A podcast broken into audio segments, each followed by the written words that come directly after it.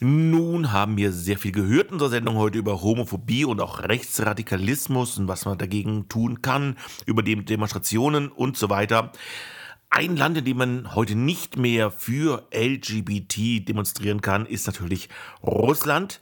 Dort hat sich die Lage dramatisch verschärft. Und das wollen wir natürlich auch ein bisschen besprechen mit unserer lieben Kollegin von Radio Ech, Svetlana, die normalerweise vor unserer Sendung sendet wobei sie mittlerweile nicht mehr in Freiburg wohnt, sondern in Berlin und deswegen auch bei einer Demonstration war in Berlin vor der russischen Botschaft am 10. Januar diesen Jahres. Es war eine Demonstration über die Lage von LGBT in Russland, die sich an dem Tag auch verschlechtert hatte. Ja, warum wurde dort demonstriert und wie war es auf der Demonstration? Das habe ich Svetlana vor der Sendung gefragt. Hallo, hier ist Svetlana. Ja, ich war am 10. Äh, Januar dieses Jahres vor der russischen Botschaft in Berlin, äh, der Straße unter den Linden im Zentrum Berlins. Äh, der Anlass war dass Russland, der russische Staat im November letztes Jahres ein Gesetz erlassen hat. Dieses Gesetz macht die Homosexualität äh, strafbar. Quasi die internationale LGBT-Bewegung ist als extremistisch eingestuft obwohl es natürlich, wir wissen alle, dass es, es gibt keine organisierte Bewegung, das ist keine Terrororganisation, aber äh, in dem Weltbild des russischen Staates äh, ist es eine organisierte extremistische Bewegung und extremistisch bedeutet das gleiche praktisch wie terroristisch. Äh, damit ist die homosexuelle, nicht heterosexuelle Identität strafbar äh, bis sechs Jahre und bis zehn Jahre, wenn man sogar diese Bewegung irgendwie organisiert.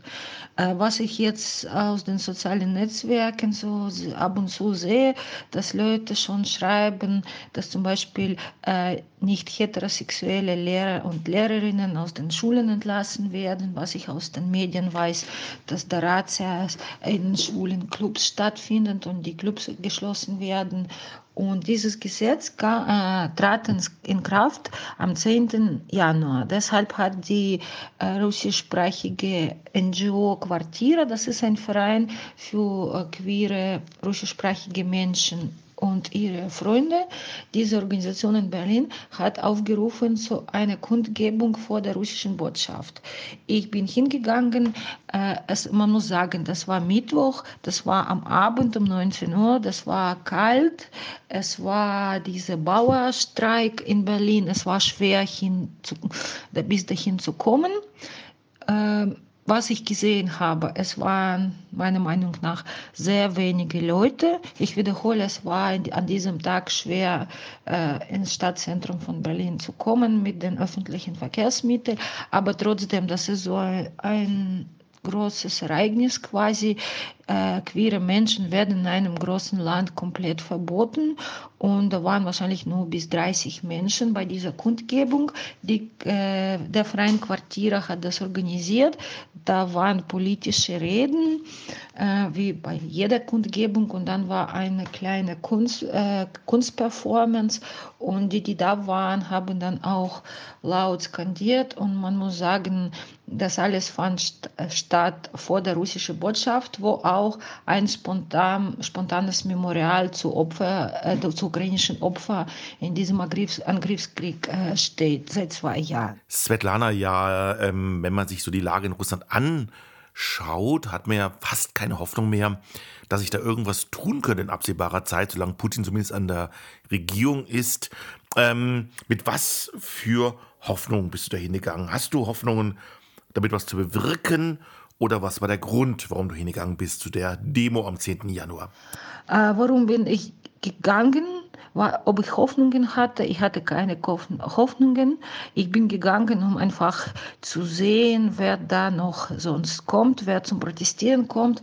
Und äh, man darf sowas nicht äh, ohne Reaktion einfach äh, stehen lassen. Deshalb es war schon wichtig, hinzugehen, um Zeichen zu setzen.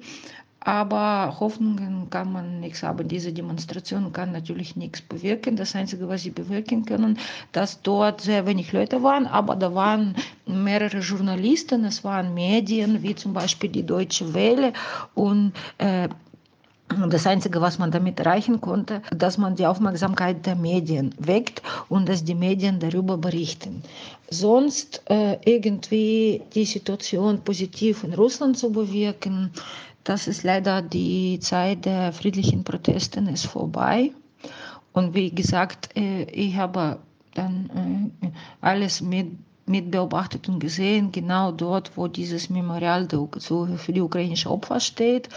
Und man kann auch diese Repressionen, man darf diese Repressionen gegen queere Menschen in Russland nicht ohne Kontext des Krieges äh, und dieser faschistischen Diktatur äh, analysieren.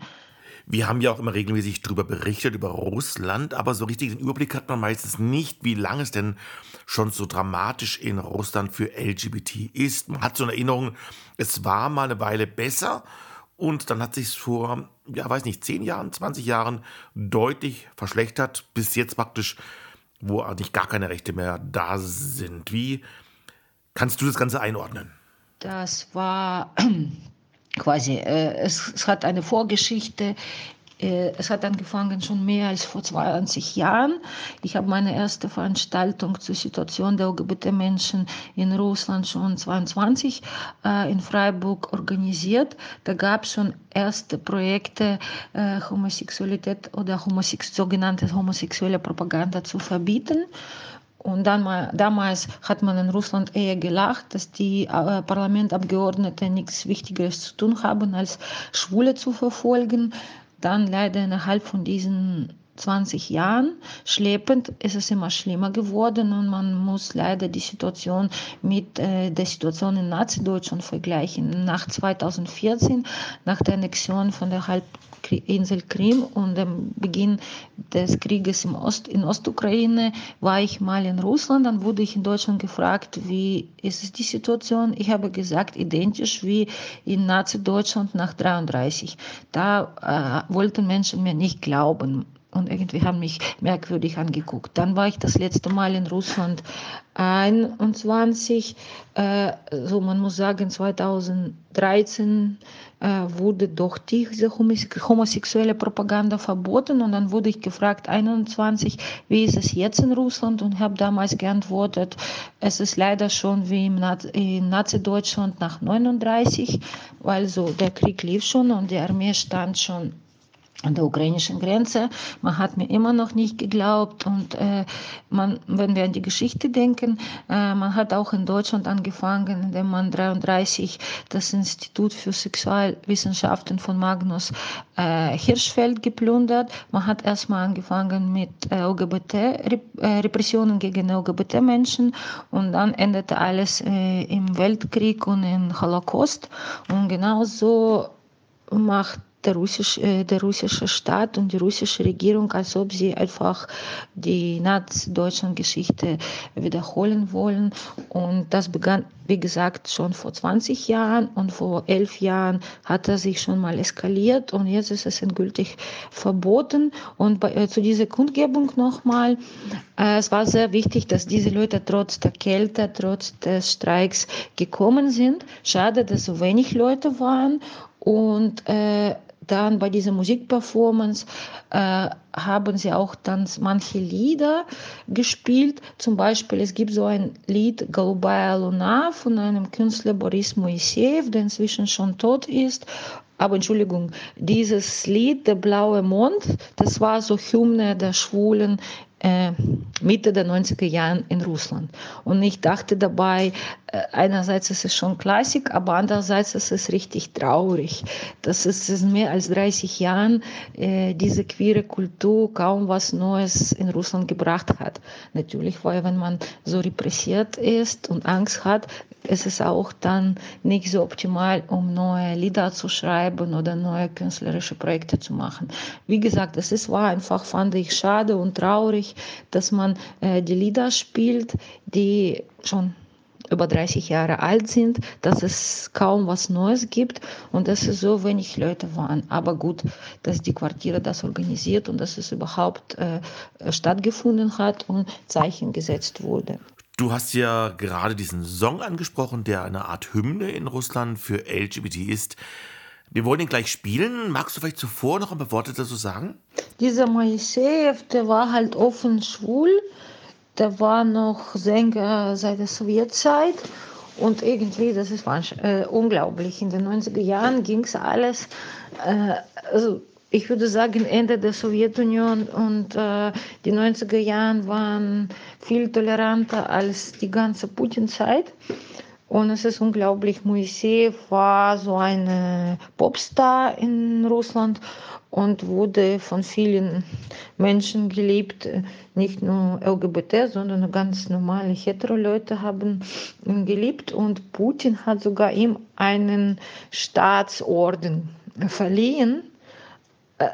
Ja, aber ja, das ist auch dann diese reiche Popstars, die dann irgendwie kollaborieren mit, der, mit dem Regime, um dann quasi Geld und Privilegien zu haben. Ja, aber da, inzwischen hat der Mann schon Schlaganfall gekriegt und ist inzwischen schon tot.